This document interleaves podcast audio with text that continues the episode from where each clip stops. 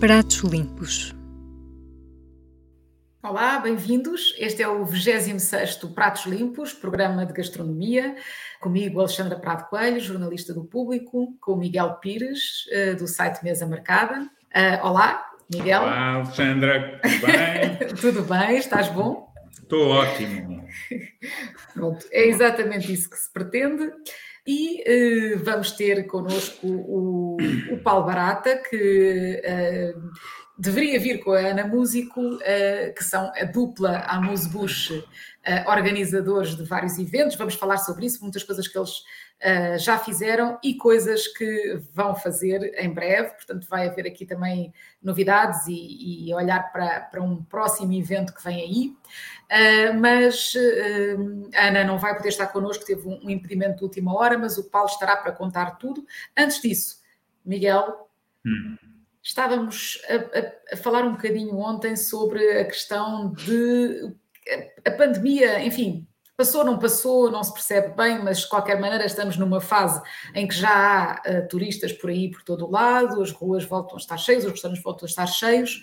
Uh, tínhamos falado em episódios anteriores do problema de. Uh, dois problemas, aliás, se calhar mais do que dois, mas o custo do, dos restaurantes, os restaurantes tiveram que se adaptar um bocadinho durante a pandemia porque de repente os estrangeiros tinham desaparecido e o público português não tinha um poder de compra suficiente para, para, para, para, pagar os preços que estavam a praticar. Por outro lado, falta de pessoal, que acho que é uma coisa completamente generalizada por, todo, por toda a Europa e os Estados Unidos, eh, não há gente para trabalhar, ou seja, cria-se aqui um, um conjunto de circunstâncias que levam os restaurantes a, se calhar, em alguns casos, ter que aumentar os preços para dar resposta uh, aos problemas de pessoal, ou seja, para conseguir contratar pessoas pagando melhor e que todos nós concordamos que as pessoas devem ser melhor pagas, ter melhores condições de, de trabalho e de vida, mas ao mesmo tempo isso pode se refletir nos preços uh, que temos que pagar por, por, por, uma refeição.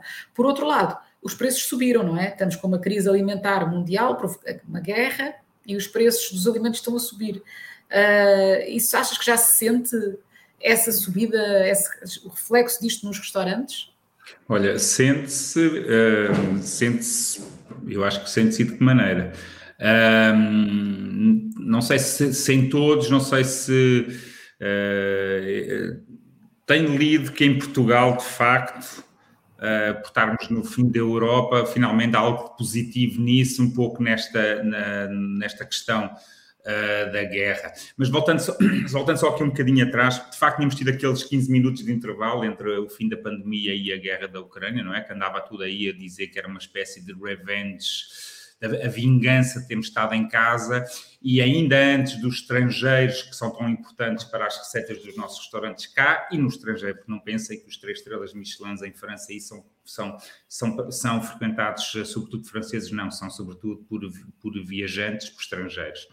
E cá tinha-se dado uma coisa eh, curiosa, que tem alguma lógica, não é? Muitos dos portugueses que habitualmente viajavam, não viajaram e por isso acabaram por, por, eh, por os que puderam, obviamente, por terem esse dinheiro e quererem uh, uh, terem a oportunidade de o quererem gastar, uh, quem gosta de restaurantes em restaurantes, quem gosta de outras coisas em outras coisas. E por isso deu-se uma coisa, talvez os portugueses chegaram aos restaurantes, os portugueses frequentam este tipo de restaurantes, chegaram a eles com uma disponibilidade e um poder de compra que normalmente não é, não é o habitual. Depois, ou seja, houve ali um boom, um, período dourado para os restaurantes ali, uh, até num período, às vezes, ali entre o Natal e depois o, o uh, fevereiro. Uh, e isso foi, foi, ou antes ainda do Natal, ali no fim do, do, do verão, até diria janeiro, fevereiro, Uh, ah, um, e isso foi de facto interessante, pois entretanto estava a começar a vir o turismo e dessa questão da guerra. Claro que há essas duas questões que há, pós-pandemia, um pouco de todo lado, muitas pessoas descobriram que afinal não querem esta profissão, não querem ter estes horários uh, anacrónicos, no sentido em que trabalham em horários que depois não são compatíveis, tem outra pessoa em casa da família que não trabalha no meio porque tem que trabalhar fins de semana, que trabalham ali com um período no meio do dia, se tem que trabalhar almoço e jantar, ali um período de duas horas que não dá para nada, não dá para ir a casa, não dá para fazer nada, muitas horas em pé, uh, muita, às vezes falta de vocação, foram para esta área porque calhou, não é porque andaram a estudar ou porque era um sonho, Então há todo um conjunto que, fiz, que fez a tempestade perfeita, um conjunto de circunstâncias que fizeram, que fez a, a, a tempestade perfeita e que fez com que muita gente a nível mundial e obviamente Portugal também não quisesse uh, voltar a esta, a esta profissão. É claro que depois, com a subida de todos os dos preços dos produtos e, dos, e da energia, em que toda a cadeia uh, uh, ficou mais caro produzir tudo, não é? a escassez de alguns produtos e depois o, o, o, uh, o custo porque mesmo que os cereais, mesmo que agora ai, tudo a gente fala do trigo barbela, que é feito aqui em Portugal e não vem da Ucrânia ou da Rússia, mas é preciso petróleo, para, é preciso gasóleo para os tratores, uh, esse gasóleo também aumentou 30% ou 40%, enfim. Há toda uma cadeia que fez com que os produtos alimentares, acho que há todos os sentimos, nomeadamente nos supermercados, quando vamos, por isso, isso obviamente isso chegou aos restaurantes. Essas duas coisas misturadas fez, acho eu, e a retoma também do turismo, acho que ajudou a que uh, os preços de facto uh, aumentaram, Obviamente, se a maior parte das pessoas, uh, há muitas pessoas com dinheiro disponível para gastarem nos principais restaurantes. A grande questão é se aquele cliente habitual que ia duas vezes por semana ou ia uma vez por semana, uh, se fez um downgrade de tipo de restaurante ou se de, de frequência, de quantidade de frequência, não é? Uh, lá fora, quer dizer, eu tive, uh, tive na Dinamarca para ir em, em novembro ou em dezembro e tive agora nos, no, nos Estados Unidos. Está bom para ir ao Brasil, mas tive agora em Nova York e é absurdo. Eh, os preços aumentaram, eh, o dólar, como valorizou também, ainda dá uma sensação que aumentou muito. Nova York tinha sempre alguma escapatória, nunca foi propriamente uma cidade barata, eh, acabou por se tornar uma, uma coisa bastante. que qualquer coisa facilmente pagas 50 euros, uma coisa que pagarias, sei lá, 30 há dois anos, ou uma coisa assim. Pronto, estamos a esse nível. E, eu, e cá também, obviamente, que se naturalmente se sente, se sente isso. A questão vai ser esse balanço que é, tá bom, eu aumentei os meus preços, mas o meu restaurante continua cheio, porque tenho turistas que têm essa disponibilidade e vêm com essa disponibilidade. Uh, pronto, vamos, vamos ver. Não, eu acho que o drama aqui, o drama aqui é de facto esta sempre a tal classe, classe média que gosta e que é importante para criar uma massa crítica de pessoas que estão interessadas em gastronomia, que até têm curiosidade e tal, mas que depois começam a ficar numa situação como esta, eh, limitadas eh, na, na, na, aquilo que dizias há pouco, quer dizer, as pessoas são capazes de continuar a ir, só que vão menos vezes. Uh, se, se, estariam dispostas a ir uma vez por semana ou duas, uh, se calhar reduzem isso e vão duas vezes por mês apenas. Isso é mau para todos, eu acho que é mau para a ideia de, de de gastronomia no país e é, e é mau para, enfim, para os restaurantes que voltam a ficar claro. dependentes dos estrangeiros, coisa que eles próprios reconheceram a certa altura que era um erro. Ah, e é mau para, para, para quem não pode é, ir. É, é, é, um erro, mas tu também não podes fazer muito, a não ser que faças cotas, não é? Porque tradicionalmente, quando uma pessoa vai de férias, tem ah, muitas das vezes o cuidado de marcar os restaurantes aí com, com antecedência. E, e tu, no teu próprio país, normalmente lembras-te, quanto muito na própria semana ou na semana seguinte. E tu tens muitos restaurantes já, nomeadamente em Lisboa, no Algarve, no, Algarve, no, no, no Funchal eh, também é verdade, no passado estive no Funchal no final do ano e não na própria, nos, assim, na véspera ou isso, não conseguias marcar nenhum dos restaurantes mais, eh, mais, mais conhecidos. E por isso, uh, uh, isso já era uma coisa. Um, o facto dos restaurantes terem mais estrangeiros tem muito a ver com isso. Estamos a falar daqueles que são os mais apetecíveis, aqueles que são toda a gente quer ir, seja português ou seja, uh, ou seja estrangeiro. Claro que os restaurantes quiserem fazem cotas, mas se, se, se o estrangeiro ainda por cima permite um custo médio mais elevado, nomeadamente nos vinhos, que é uma das coisas que estão sempre a bater nos restaurantes, mas que eu continuo a dizer que três vezes, quatro vezes mais o, a margem a comida estar a ser financiada por vinho é, é, um exagero, é um exagero ter que acompanhar às vezes uma ótima comida com um vinho um, fraquinho, mas pelo qual se paga um, um, um balúrdio, mas uh, quando tu tens uma grande pressão do estrangeiro e o estrangeiro vai, paga esse preço na boa, porque no seu país é esse o valor pago de uma garrafa de vinho, na Inglaterra algo do género, quer dizer, fica difícil nós conseguirmos combater. Sim, eu não estou a ver, não estou a ver os restaurantes com cartazes à porta a dizer atingimos o limite máximo de estrangeiros. Exato. A partir de agora não, mas, por exemplo, uma vez o, o, Alberto, o Alberto Adriá falou-me que em, em, em, o Tickets, por exemplo, que era um restaurante super difícil, reabriu agora. Ah, não, não, não reabriu nada, abriu, abriu com outro conceito com outros donos, mas o Tickets, por exemplo, que era um restaurante super difícil, que eles não faziam, ou seja, guardavam guardavam, conseguiam através de um programa guardar alguns lugares para locais. E aconselhavam sempre também os estrangeiros ou que estavam ou quem tivesse de visita ou quem tivesse na cidade em dias de jogos do Barcelona uh, a marcar porque havia muita gente que marcava e esquecia-se que o Barcelona jogava naquele dia e depois, e depois uh, uh, desmarcava.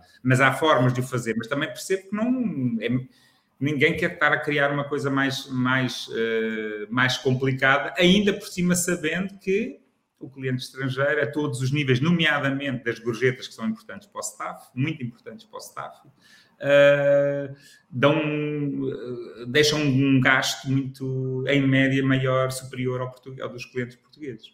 Hum.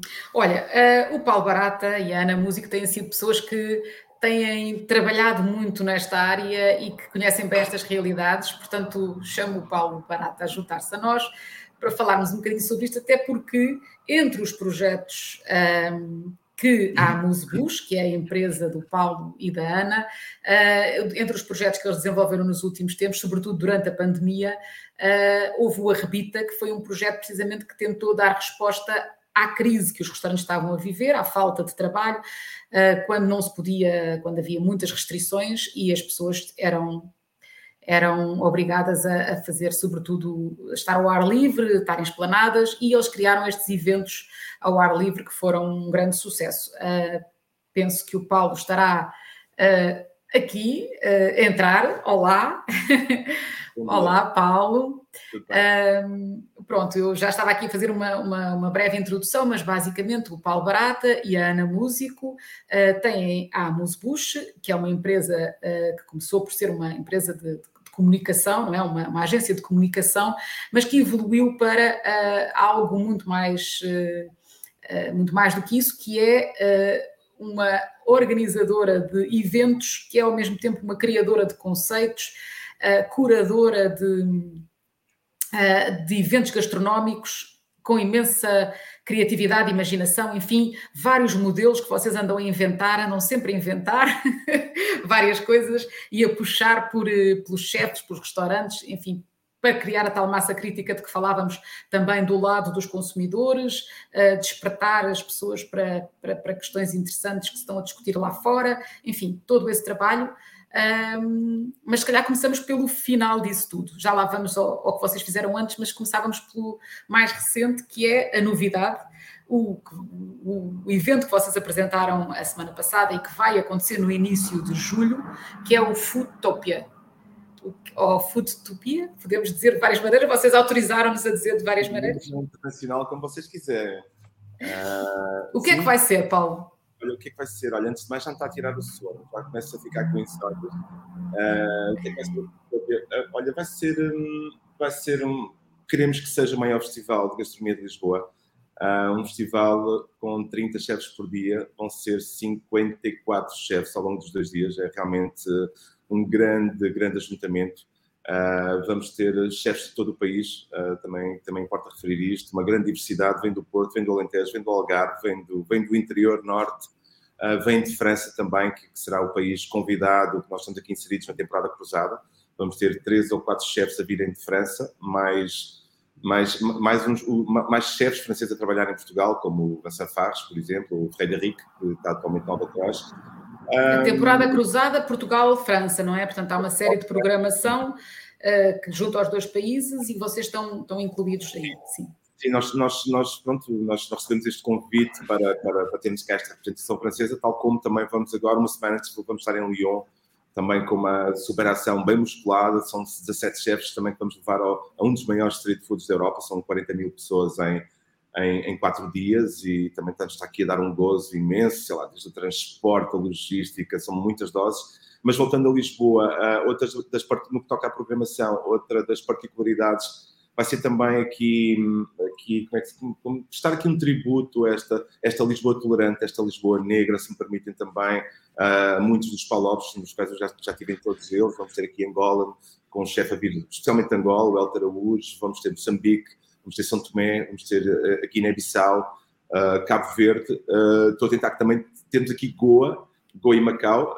ainda, ainda tenho quase o Jesus Eguês fechado nesta questão, ele está a ver mais, mais um, um chefe que, que, está, que está com, com problemas de staff, está problemas a sair da, da, da cozinha, Uh, mas pronto, no meio disto tudo, claro, vamos ter aqui várias propostas de peixe, de carne, uh, vegetarianos, sobremesas, também vou ter aqui alguns pasteiros conhecidos.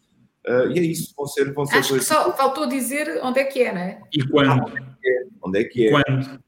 Quando é dia 2 e 3 de julho, uh, do meio-dia às 10h30, às 11, às 11 da noite, estamos aqui a perceber nos dois dias o, quando é que encerramos as portas. Vai ser no Jardim Tropical de Belém, sítio mágico. Eu confesso que nunca tinha ido lá, fui lá a propósito deste, de, deste, estamos aqui em reperagem à procura de um local e este local é único, nunca foi, nunca foi feito lá nada. Uh, estamos a falar aqui de um jardim com, com, com, mais de 100 anos, com espécies exóticas e raras de todo o mundo, uma, uma, uma, uma coleção valiosíssima. Uh, aqui peço ao público para não subir às árvores, vamos ter aqui alguma, algumas zonas onde o público não vai poder sentar na relva, não vai poder trepar às árvores, uh, mas vamos ter, vamos, mas continuamos aqui a ter duas, dois relevados imensos e as pessoas vão, vão ter imenso espaço para para, para, para poderem desfrutar desse festival. Estamos aqui a falar também do festival que vai ter, vai ter uma lotação de 5 mil pessoas por dia, uh, no máximo, e 2 mil, 2.500 em permanência. Hum. Uh, vai, ser, vai, vai, ser muito, vai ser uma zona, uma zona muito turística, perto do, do, do Mosteiro dos Jerónimos, na, nas traseiras do, dos, dos pastéis de Belém. Ah. Vocês continuam a apostar em street food, em comida de rua, não é? Isso vem ainda na sequência da pandemia ou é uma tendência que. Uh, este, este, festival, nós, nós, convidamos uma empresa que é Big Fish para, para, para visitar o espaço e, e, e, é daí também que surge o nome Futopia. Uh, pá, acho que tem muito a ver com a atualidade, depois, de, depois do Covid, depois desta, desta guerra na Ucrânia, do qual nós não estávamos à espera, também vai baralhar aqui um bocado a, comida que se serve e, e os festivais de rua. E, e, então foi uma paixão realmente, porque este sítio é idílico, é um sítio que me apetece dizer que as pessoas vão encontrar gnomos, mas não há gnomos, um sítio mágico, uh, um sítio onde as pessoas realmente podem, podem relaxar, onde mais uma vez a comida, aquela máxima, a comida vai unir e o espaço é realmente belíssimo. Uh, e é isto, uh, sei dizer mais. Olha, o, o, que é que ele se distingue? Uh, vocês já fizeram outro festival de de, de rua há, não, há, uns quatro anos, se não me engano, precisamente numa outra zona, da, da, no outro lado da cidade, na altura no, no, no Beato. Uh, tiveram ali algum, houve ali alguns problemas de afluência de, de, público, precisamente por terem saído de uma zona central, nomeadamente de uma zona em que, havendo transportes, não existe aquilo que às vezes é o mais, mais conveniente, que é o metro, não é? Aqui neste lado, o que é que o que é que vocês acham que vai ser, eh, que vai ser diferente? Ou seja, calculo, na altura foi uma coisa que, pronto, nos deixou um pouco apreensivos uh, uh, e eu agora fiquei um bocadinho admirado de estarem a fazer algo que é diferente, calculo eu, mas que ao mesmo tempo tem aqui desafios idênticos uh, aos, que tiveram, aos que tiveram lá. O que é que vão fazer para contrariar isso e fazer com que as pessoas vão, de preferência também que não levem muito o carro, não é? não é um sítio que haja muito estacionamento, ao contrário até do Beato, não é? Mas como é que vão fazer? Qual é o principal uh, atrativo, além daquele que é o, o próprio cartaz, não é?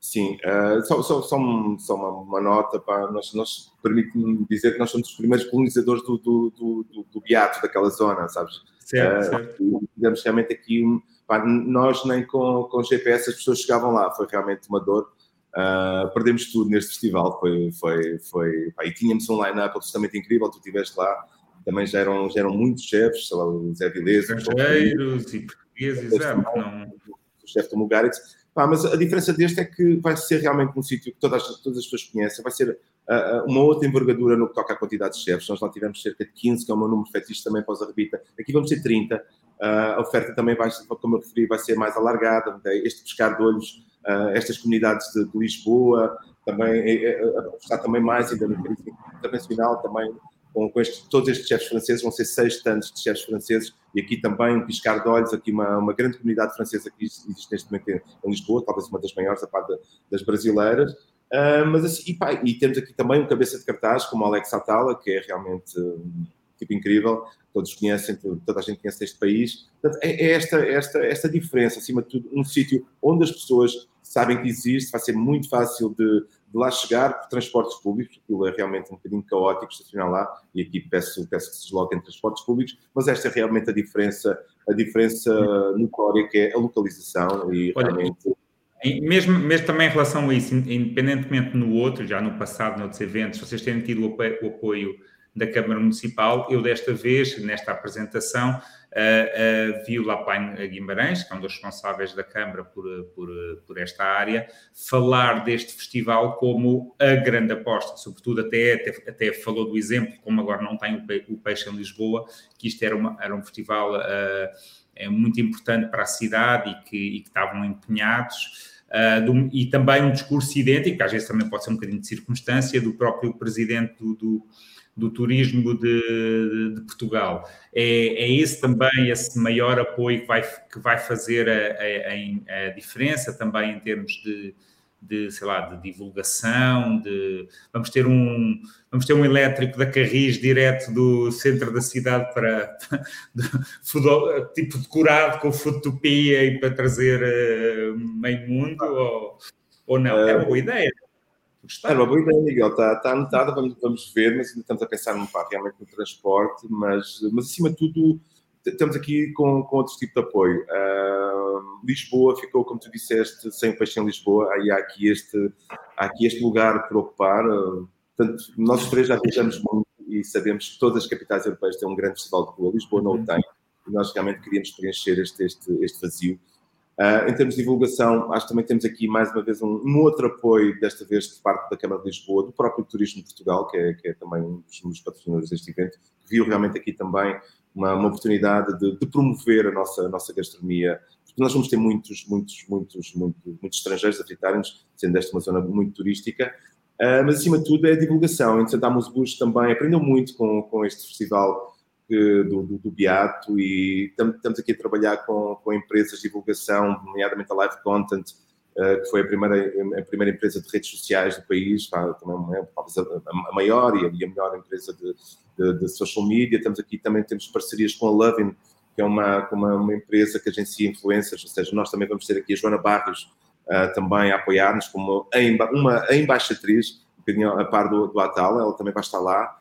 Uh, e também, olha, vou fugir aqui também um bocadinho para, para a programação. Também queremos ter aqui uma programação cultural um pouco diferente. Nós não vamos ter concertos, vamos ter DJ, claro, e, mas vamos ter aqui, queremos ter aqui dois palcos, um com contadores de histórias, uh, aqui a pequenas atuações de 15, 20 minutos, uh, sei lá, o Atala será um deles, vamos levar aqui este pequeno palco, falar um bocadinho da, da sua formiga da Amazônia e todo, todos os produtos que ele tem trazido para, da, da Amazônia e divulgado pelo mundo, uh, mas este também será, será uma das coisas novas deste festival, uh, a, a programação cultural, também teatro de rua, o máximo a ver com comida, mas eu não vou divulgar ainda muito, muito esta parte cultural, que ainda estamos aqui a fechar este. Não este temos aí um cartaz, uma fotografia do cartaz, uh, Alexandre, não temos, não?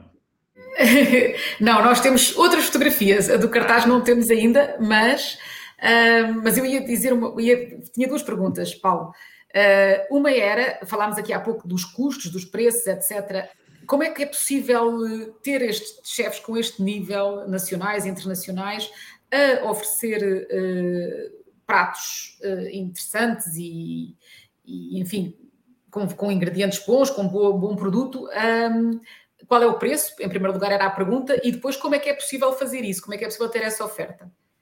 Olha, o, o, todos os pratos vão custar 6 euros, tal como o preço que nós fazemos no Rebita. Temos aqui um, um evento democrático, de, de acessível para as pessoas Acho que com 3, 4 pratos as pessoas ficam bem, ou seja, vão gastar aqui uma média de 24 euros, mais as bebidas também, também, não, também vão ser muito acessíveis. Vamos cobrar uma entrada. Esse é o, Futu, o Futopia. Eh, nós, nós já, já revelamos parte do, do line-up de chefes, há muitos mais a, a, serem, a, serem, a serem divulgados. Obrigado, Miguel Pires. Estes são algum, alguns dos, dos, que vão estar presentes. Uh, mas vamos cobrar aqui uma entrada de 10 euros, uh, com, com as crianças a partir dos 12 anos, do, ai, Até aos 12, 12 anos. Aos 12 anos não pagam, uh, porque assim temos aqui que dar uma porcentagem aqui ao jardim, porque este é um jardim pago, aqui, aqui vamos ter que apostar aqui ah, numa, numa, bastante segurança para as pessoas realmente não, não, não, não, não pá, terem aqui algum cuidado com os jardins. E, pá, e, é, uma, e é uma operação realmente muito, muito complexa. espero que. Por falar em complexo, vamos, vamos voltar a, a, um bocadinho atrás na vossa, no vosso percurso e falar, de, por exemplo, do que vocês puseram a fazer com o Arrebita. O Arrebita foi um momento ali na altura da pandemia, como eu disse há pouco, que era para uh, tentar uh, trazer, enfim, público aos restaurantes, mas não, não aos espaços fechados dos restaurantes. Portanto, vocês foram para espaços abertos e fizeram em espaços absolutamente extraordinários com dificuldades logísticas absolutamente extraordinárias também. Eh, eu acho que nós temos imagens, nós temos imagens de vários eventos organizados pela, eh, pela Amuse e podemos, neste caso, por exemplo, Paulo, o que é que é isto? Queres explicar? Isto é o arrebito da Bioidanha, que, que acontece em dois sítios, em, em, em Panha Garcia, que, que é este o caso, num, num parque num parque com milhares de, milhares de anos, com, com moinhos de água, com centenas de anos, e foi este talvez tenha sido o desafio da minha vida, da nossa vida, da Amos Bush. Eu lembro-me quando disse: Olha, vou levar os chefes ali para baixo. Uh, chamaram-me louco, uh, mas realmente, sei lá, foi, sei lá, ter um feedback como, como o Zé Vilês, ter-nos dito que nunca tinha cozinhado num sítio tão bonito, uh, foi, foi incrível. Aqui foi, foi realmente a comunhão com a natureza. Uh, este aconteceu, um dos dias acontece aqui, neste, neste parque geológico, e depois acontece também em Danha Velha, que também é uma imagem que nós temos, uh, aqui com dois chefes felicíssimos da vida. E Danha Velha é uma das 12 aldeias históricas de, de, Portugal, são com 80, cerca de 80 habitantes, e foi também absolutamente incrível. Foram, superou todas as expectativas a edição 1, nós já tivemos, o ano passado tivemos a segunda edição, tivemos a falar aqui no, no, final, tivemos aqui um ROI, um valor de notícias de 1,8 milhões de, de, euros. O que deixamos uh, nesta primeira edição foram cerca de 350 mil euros. Tudo, o Repita gerou, isto foi um estudo feito pela Câmara, desde hotéis, restaurantes, todos os restaurantes esgotados na zona, bombas de gasolina, you name it, todo o consumo inerente. Foi, e foi incrível. Uh, depois também tivemos em, em Portimão, que acho que são, são as próximas imagens também, uh, em agosto. Ah, isto aqui é, é, o Ritz, que é outro projeto, se calhar uh, saltávamos este aqui, continuámos no Idanha. Um, ah, este, este. Este, este, foi o projeto, o Idanha Nova, onde, ai, o Arrebita Portimão, onde servimos comida uh, a, partir das lojas. Aqui foi, a ideia foi também foi agitar um, um centro histórico. Eu e Ana crescemos aqui em, em Portimão, pá, e, e, é um, é um, centro que hoje em dia não tem vida nenhuma, tal como muitos no, no, no, no nosso país, e foi, foi também surpreendente a quantidade louca de gente. Nós não conseguimos alimentar toda a gente, uh, nem, nem, mas as pessoas aqui também foram, foram, é foram, foram muito cúmplices connosco, porque é assim nós tínhamos, tínhamos, voltando aqui um pouco à nossa forma, nós tínhamos aqui tínhamos aqui muitas restrições. Aqui temos uma imagem onde, onde é o Lucas Azevedo a servir a partir dentro de uma barbearia. Seja, nós também dinamizamos as, as, próprias lojas, mas foi, foi, foi muito difícil. Uh, mas, claro, só, só assim dá gozo. Eu lembro-me aqui para Portimão, tive, às tantas tive uma reunião com oito entidades diferentes, como Proteção Civil, ASAI, Uh, porque, foi em plena, porque foi em plena pandemia, não é? Foi ali no intervalo entre a, prima, a segunda e a terceira vaga, ou algo assim. Exatamente, pá, fomos, acho que fomos os únicos a fazer qualquer coisa durante a pandemia com estes dois, dois, dois eventos, uh, realmente para estimular, uh, estimular também os cozinheiros. Uh, estava tudo um pouco, desculpem-me o termo, não é moribundo, mas estava tudo com, com, o astral muito em baixo e realmente foi, foi importante juntá-los, foi importante que eles, que eles tivessem vindo para a rua, este tal contacto com o público com o qual, eles tinham tantas saudades de no final da noite podermos beber um copo com algumas restrições, mais uma vez não, não via poder, não via, não, não era possível fazermos ajuntamentos, mas é, gosto de referir que para esta rebita nós não, não remendamos nenhum, nenhum festival nosso, realmente tudo pensado de raiz, nós aqui em Portimão, e tanto em Idanha também tínhamos lotações limitadas, tínhamos um contador, tínhamos, uh, só podiam estar 70, 60 pessoas numa rua, 80 noutra, Uh, só quando saísse, e tínhamos uma entrada e obrigatoriamente uma saída, as pessoas não podiam voltar a sair pela entrada, e só quando saíssem 10 pessoas, entravam outras 10, uh, mas foi, foi incrível aqui. Dentro, dentro das lojas também uh, tivemos aqui algumas restrições, que era não podermos fritar, era, sei lá, o cheiro do choco frito não podia ser permitido, fumos por causa de, sei lá, de, de, de, dos alarmes que disparavam, mas houve aqui, houve aqui grande complicidade entre os lojistas, entre entre os chefes, e foi realmente, foi mágico, foi mágico. Eu, Um, pá, depois foi também o deadline, nós tivemos aqui deadlines de duas semanas para produzir isto, convidar toda a gente. Eu lembro que no primeiro, no, no primeiro que conseguimos foi o Repita Portimão, há dois anos, eu devo ter feito para aí umas, umas 100 convites, mas para conseguir 32 chefes em, em, em, dois dias foi, eu fui, pá, já, já estava exausto, porque ou não tinham staff, ou estavam realmente muito down. Eu aqui fui psicólogo também, mas às tantas, quem é que, às tantas mas quem é que é psicólogo também da minha pessoa, que eu também fui, pá, fiquei, saí, saí disto tudo sem energia nenhuma, porque foi realmente mas foi, foi bonito, foi, foi, foi incrível. Mas, um... oh, oh, Paulo, desculpa, uh, vocês quando pensam, uh, desculpa, estou a falar por vocês, mas, eu, mas confirma ou desmente se isto não for verdade, mas vocês quando pensam num conceito, um, vocês criam vários, uh, tentam dar resposta a coisas que vos preocupam na altura, que vos interessam na altura, não é? Vocês nunca fizeram apenas um festival de comida para servir comida ponto final. As coisas foram tendo uma lógica e, e uma das coisas importantes que o Sangue na Guerra trouxe, que era o simpósio, que era uma, um espaço de discussão e de debate, vocês quiseram sempre cruzar essas duas componentes, não é? Aliás, falaste há pouco das histórias aqui no, no Foodtopia, uh, que também volta mais uma vez a ser mais do que apenas uma coisa em que, pronto, as pessoas podem comer pratinhos de comida e, e seguir viagem, não. É mais do que isso. Um, sim, tem que ser mais do que isto. Não é? Nós tentamos que seja, às vezes também torna-se impossível. Nós, os arrepitas este ano, já, todos eles já vão ter também um mercado de produtores. Uh, aqui pá, tem muito também a ver com. Tanto, nós temos aqui o Repita Petimão, tentamos dar aqui um elan maior e que os chefes sirvam mais peixe, pratos de peixe no caso de Idanha Nova, tanto aqui, eu tento que eles usem produtos da, da região uh, e fico contente quando sei que, pá, que, há, que, há, que, há, que, há, produtores que começam, produtores locais que começam a vender estes chefes. O caso de Idanha tem sido notório, uh, chefes que se começam a abastecer. Sei que há projetos que querem, projetos de chefes que querem ir para Idanha Nova, não vou, não, não vou divulgar. Uh, portanto, há aqui realmente esta necessidade, pá, dá muito trabalho realmente envolver as pessoas, que os produtores estejam lá, que os produtores ofereçam também um bocadinho do seu produto para dar a conhecer aos chefes. Uh, pá, e, e, não é fácil. Só também, só também deixar aqui uma nota que nos orgulhou muito com este projeto com, com a Rebita, que foi ter-nos ganho o prémio, o grande prémio da Academia Portuguesa de Gastronomia. Uh, e depois eu também tive em outubro, estive em Bruges, no Fórum Mundial de Turismo, onde, onde promovido pelas Nações Unidas, onde o, o Rebita foi, foi mencionado como um case study uh, na promoção do interior, e aqui foi realmente, eu posso dizer que também Portimão é interior, mas aqui foi, o foco foi mais em Ganhar Nova, porque nós realmente deslocamos imensa gente e houve um impacto, um, um significativo impacto económico na, na região. Olha, uh, o Arrebita, o Arrebita é um projeto que é, que é feito Uh, vocês são uma empresa, obviamente, e por isso não é, não é, é tudo muito bonito ter ideais, mas obviamente que há, há, aqui também um interesse, e um interesse também, um interesse no sentido de que seja uma coisa sustentável economicamente também para vocês, obviamente, e, e ele é feito de uma forma para ser adaptável depois a cada, cada, às circunstâncias de cada local, mas a vossa ideia era uh, multiplicá-lo e levá-lo para outros pontos do país. Está previsto uma, algum mais além do de Portimão e de, Sim.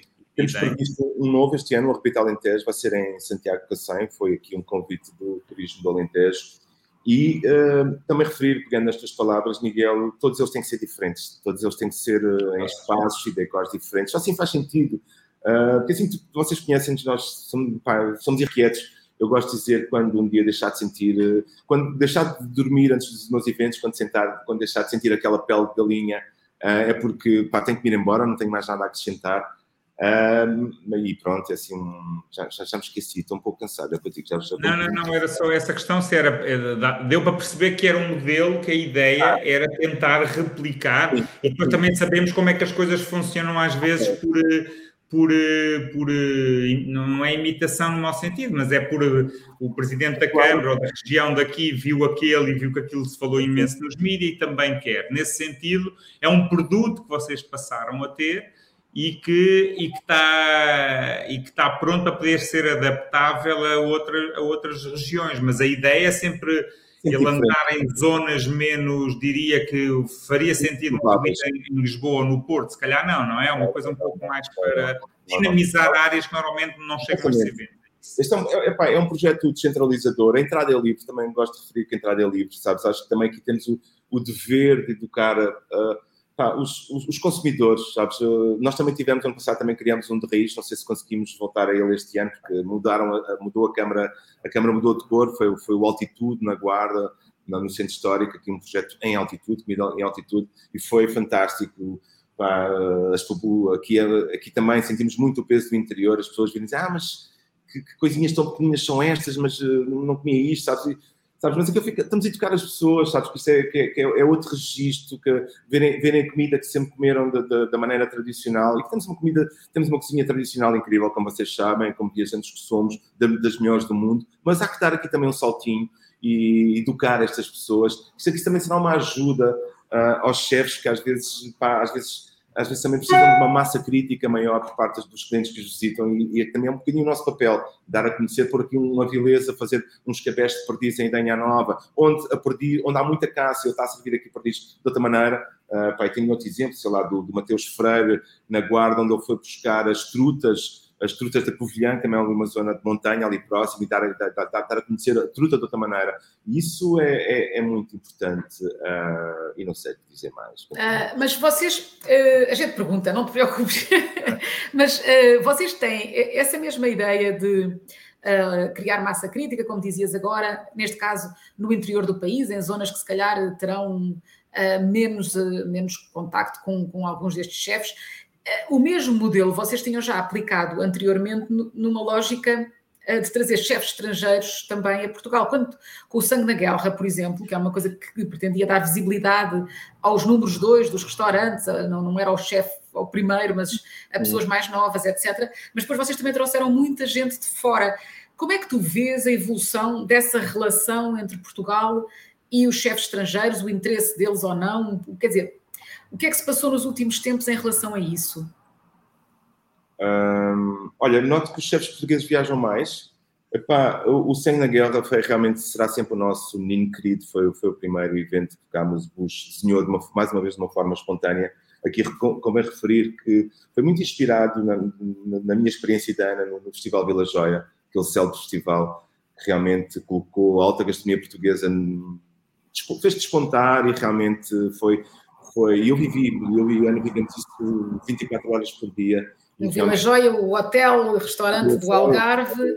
Exatamente, o Tributo do Cláudio, o Festival Internacional de Gastronomia, depois se chamou, onde passaram grandes chefes internacionais que eu, pá, que, eu, que, que, foi lá que eu e Ana aprendemos tudo, realmente, o detalhe, o rigor, a obsessão. Nós temos imagens, acho eu, de, de sangues na não. guerra, penso eu, não. Na guerra E, e, e, realmente o, o Sangue na Guerra foi o, o, facto de termos convidado aqui esta, este, este pessoal estrangeiros.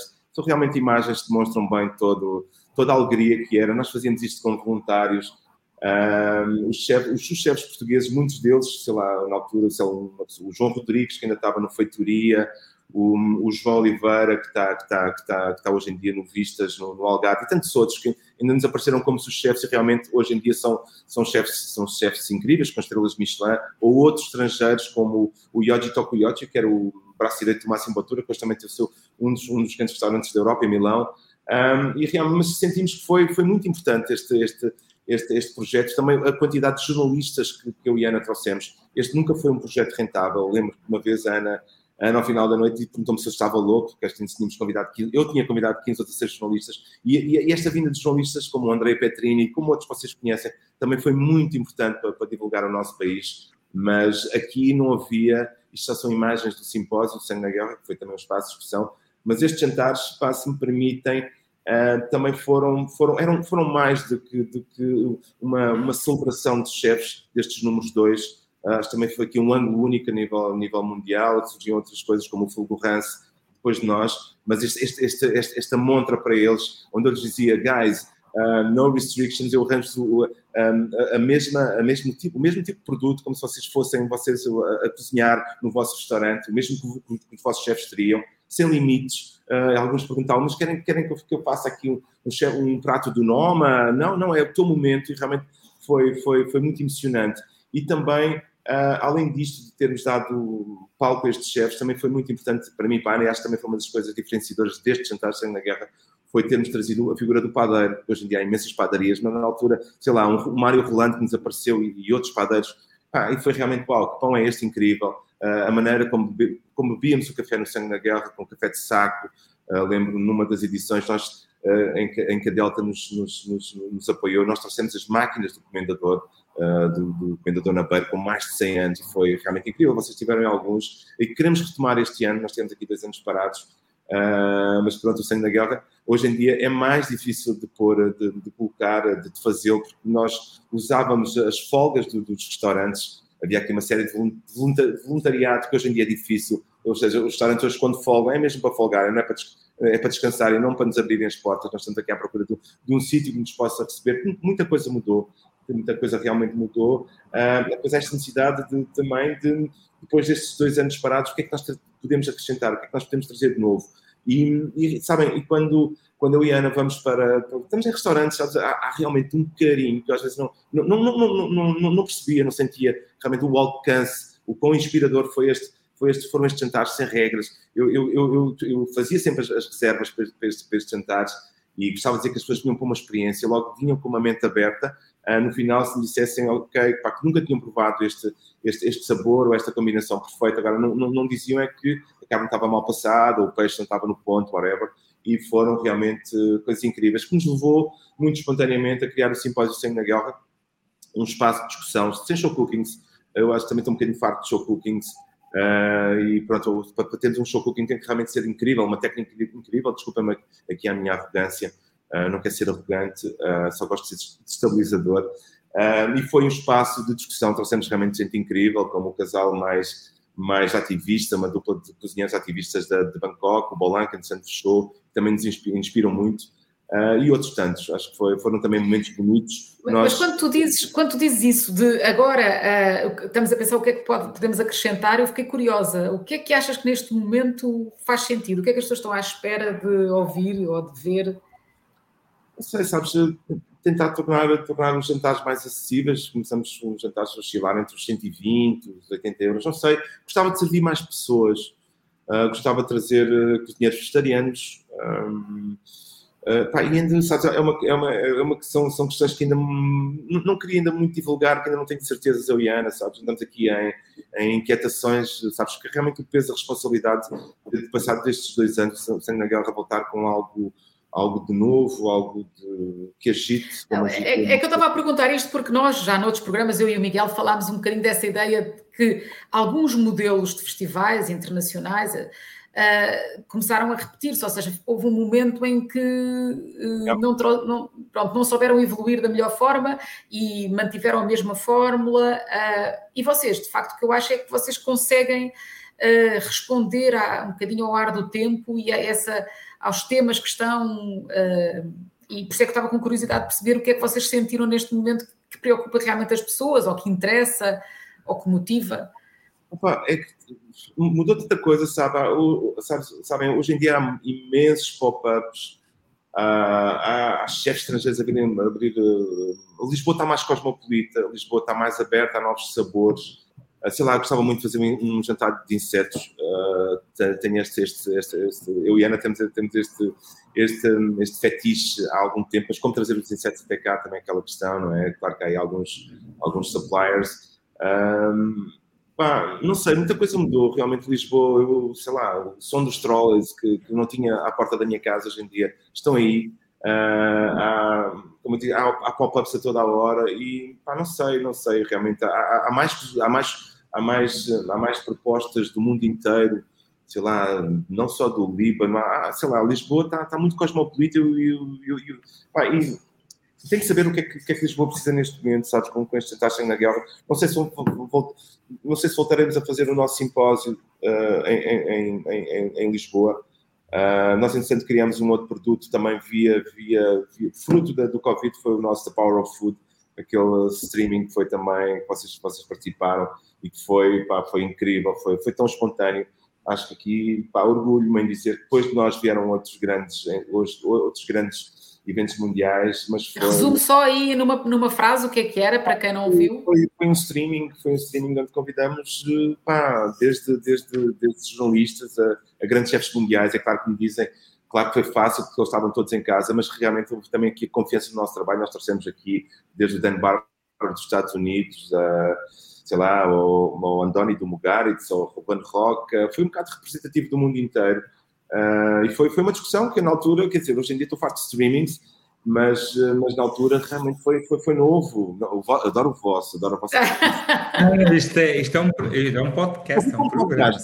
Não, se me permitem, pá, acho que depois também o excesso, as pessoas já não querem estar em casa, não, não me levem mal, mas as pessoas também querem, querem celebrar o ar livre, querem estar na rua, acho que é um processo normal. Na altura, quando o fizemos, as pessoas estavam em casa e, portanto, foi, pá, foi, foi bem-vindo. Eu, pá, tinha paciência para, para, para, fazer uma coisa dessas. Não sei se vou, precisar fazer mais um streaming.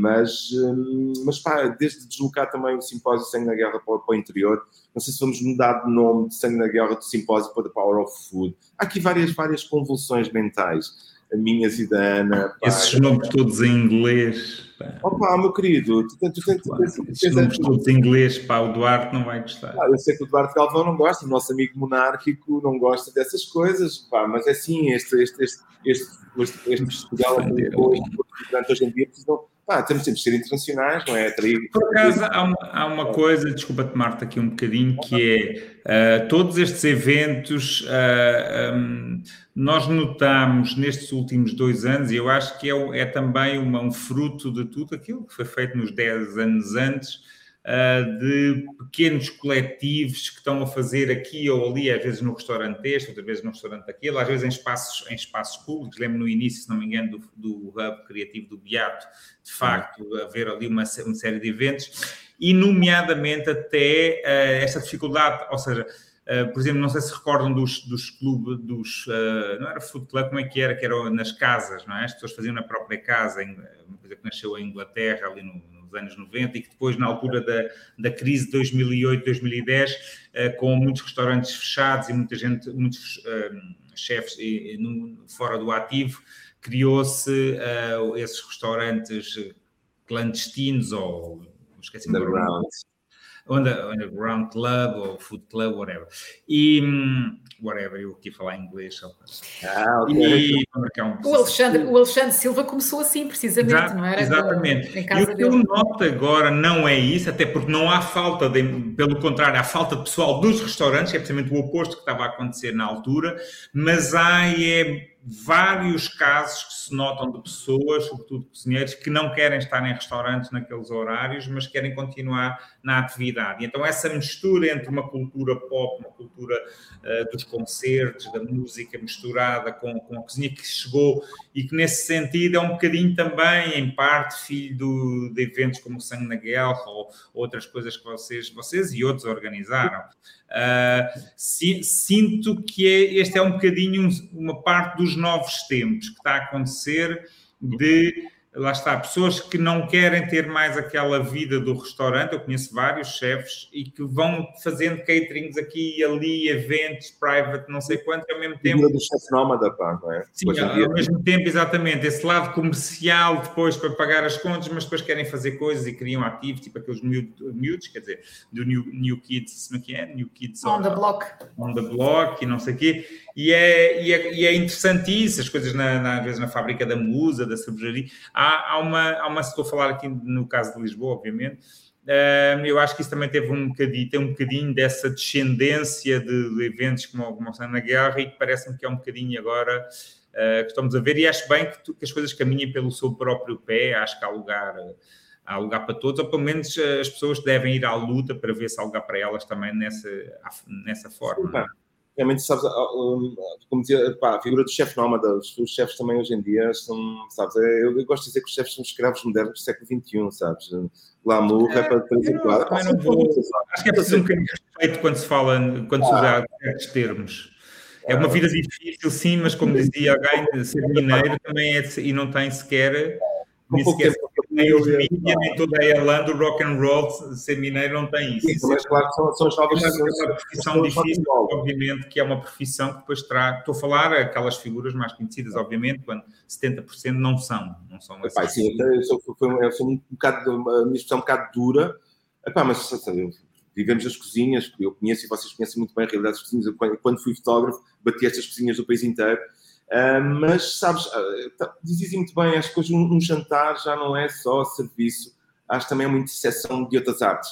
tens o DJ a bombar, sei lá, agora estive num dos estrelas Michelin com às tantas no final entrar à sobremesa com bola de espelhos, o DJ pá, com um som incrível, mas em exceção das outras artes, eu e Ana também estamos aqui a pensar num, num jantar com assinatura Sangue na Guerra, que eu preciso dizer o que é que, o que, é que vai ser, mas não, não, não, não me roubarem a ideia, mas, mas pá, estamos, estamos a, gostávamos muito que fosse um manicômio, vou, vou, vou revelar o sítio, que é um, que é um que é, pá, que é, uma, que é um local um, pá, onde muita da, da criatividade daquele sítio é feito por, por, por, um, pá, por um, pessoal com problemas é, de saúde mental. Exatamente, antigos, pá, pessoal com problemas de saúde mental. Uh, e é um sítio realmente incrível para fazermos lá qualquer coisa. Nós estamos aqui a preparar este jantar Uh, pode ser que é com música. Sendo que aqui, uh, desculpa, Paulo, uh, porque eu também escrevi sobre o manicômio, okay. saúde mental vista numa forma muito abrangente, ou seja, não estamos a falar de, de, de, pessoas que estejam internadas em.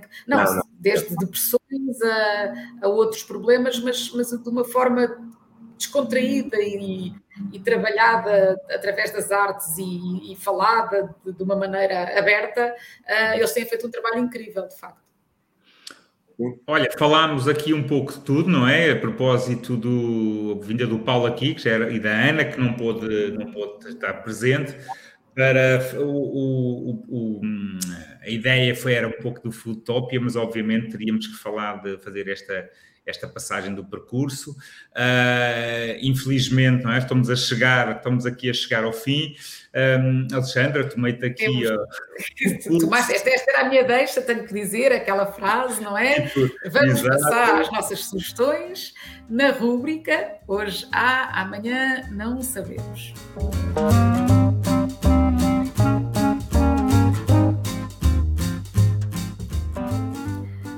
e então, como sempre, damos uh, primeiro lugar ao nosso convidado. Paulo, tens uma sugestão para nos deixar?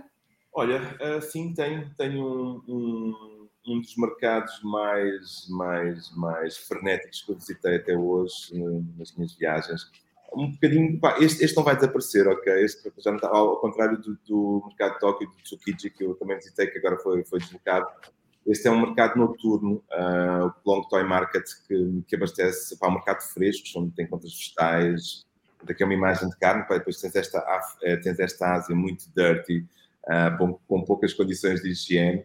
Uh, mas isto é realmente é Ásia, é Ásia pura e dura, mas aqui encontras peixe, encontras vegetais. Eu, eu tive, eu, eu, quem mostrou este mercado foi o Boia Dylan, do restaurante Bolan. Uh, eles, eles abastecem-se aqui Epá, e realmente, para quem queira perder, depois também podes comer aqui, mas para quem queira depois perder tempo e, e ir para, para, zonas menos, menos, menos, menos, fora das avenidas principais, é absolutamente fabuloso. Eu estive aqui a fotografar, lembro-me que às tantas comecei a desbilhotar uns tipos que estavam a matar frangos ali, a, assim, pá, frango, montes de frangos ali por hora e, e, a, e, a, e, a, a colocá-los em bidões, bidões grandes com água quente e de penales, aquilo parecia. Era uma chacina autêntica que depois, pá, tantas fui ameaçado com uma faca, pá, vai-te embora daqui que não queremos aqui com, não queremos fotografias disso, que era realmente um imundo disso. Mas uh, adoro, adoro estes sítios, adoro realmente estes sítios mais alternativos. Um, e é um dos meus hobbies quando viajo, é realmente ir no mercado e já visitei muitos no mundo inteiro e este aqui acho que vale a pena Uh, também foi, né, foi recomendado pela CNN como um dos grandes mercados a, a visitar em, em Bangkok, uh, um mercado noturno. Uh, a partir das 10 da noite está lá e é fabuloso, fabuloso. Ótimo. Eu também vou deixar uma sugestão internacional, não é tão exótica, mas quer dizer, não é, nem sequer é começa por ser internacional, mas depois vou ligar a Portugal. Uh, eu, eh, numa viagem recente a, Berlim, fui visitar, a viagem uh, incluía algumas idas a restaurantes e também a produtores e a projetos fora de Berlim, nos arredores de Berlim, perto.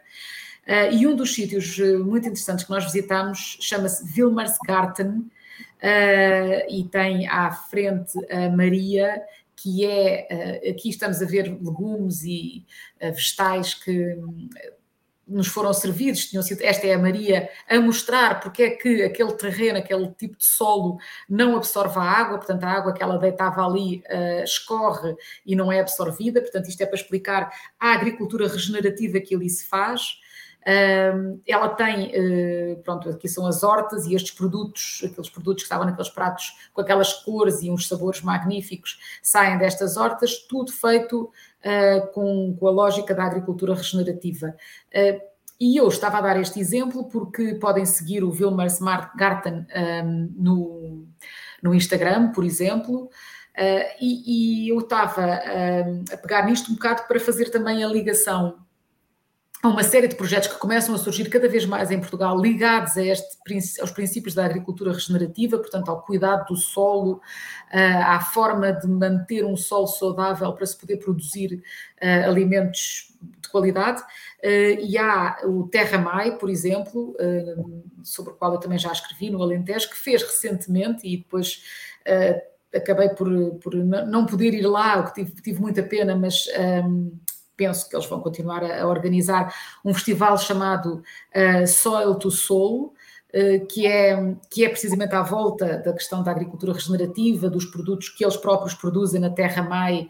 Uh, eles são o David de Brito e a Anne de Brito, é um casal com os filhos, mudaram-se para, para aquela zona e estão a fazer ali um projeto de agricultura regenerativa. Portanto, eu acho que Basicamente, o que eu queria aqui deixar como sugestão era vamos estar atentos aos projetos de agricultura regenerativa que começam a surgir fora de Portugal, em Portugal, porque eu acho que isto tem, tem aqui muito por, por explorar e muito para aprender.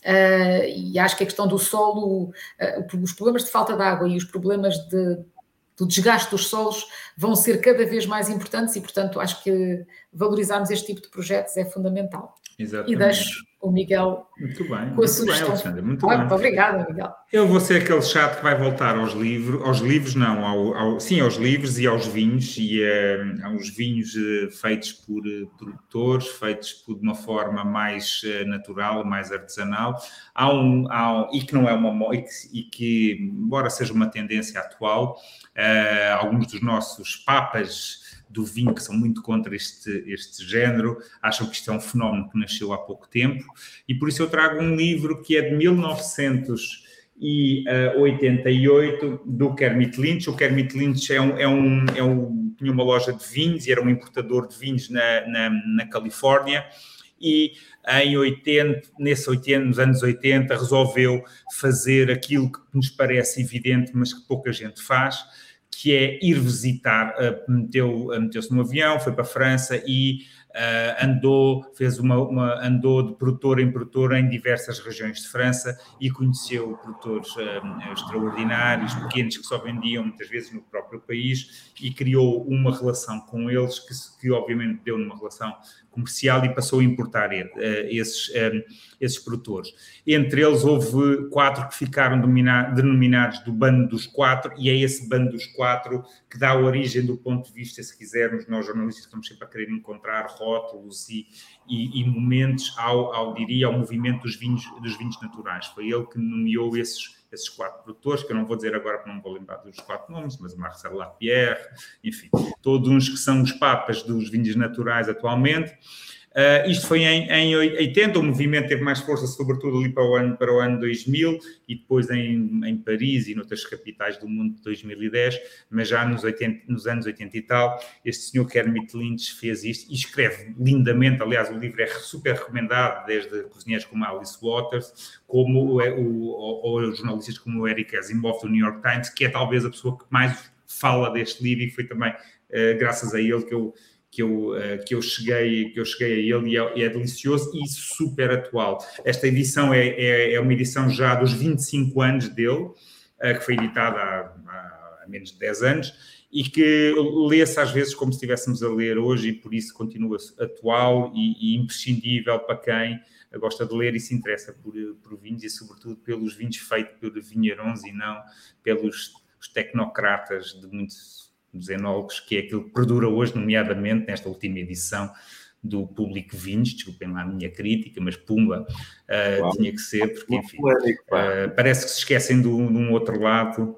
uh, e não devíamos esquecer, tá bom? Bom, então é nós aqui um jornal muito liberal, aberto às críticas ao próprio, às próprias opções editoriais, muito bem, muito bem, pronto. ok, olha, muito obrigada muito obrigada, Paulo. Agradeço à Ana, gostávamos muito de a ter tido aqui, uh, porque os projetos são vossos e são, são da dupla e são vocês que os pensam, que os organizam em conjunto e, portanto, era, uh, tivemos pena de não, não poder também falar com ela, mas uh, de qualquer maneira. espero ter representado bem a Musebus, mas pronto, olha. Representaste muito bem, muito bem. E acho que marcamos encontro, nós e todos, todas as pessoas que nos estiverem a ouvir e que queiram uh, ir até ao Jardim Botânico Tropical nos dias 2 e 3 de julho, certo? Yep, exato. Uh, Uh, marcamos encontro no Foodtopia, ou no Foodtopia, ou no. As duas hipóteses são válidas, um, que eu acho que vai ser, vai ser um evento muito bom, como sempre, tudo que vocês organizam, e portanto uh, lá estaremos. Obrigado. E este programa, não é, Alexandra, pode ser visto além do site do público, não é? Onde nós aconselhamos, não é? Para trazer mais cliques. Um, também nas redes sociais do público do, do, do, Facebook ou no próprio YouTube, YouTube e, e, nos, e no, nos podcasts. Ele é, também tem uma versão de podcast que vai, pode ser ouvida nas plataformas de podcast. Exatamente. Obrigada, Miguel. Essa era a tua parte, é sempre pronto, está. A tradição é a tradição. E, e é isso. Uh, até breve. Uh, e, Paulo, um excelente Obrigado. Futopia. Obrigado.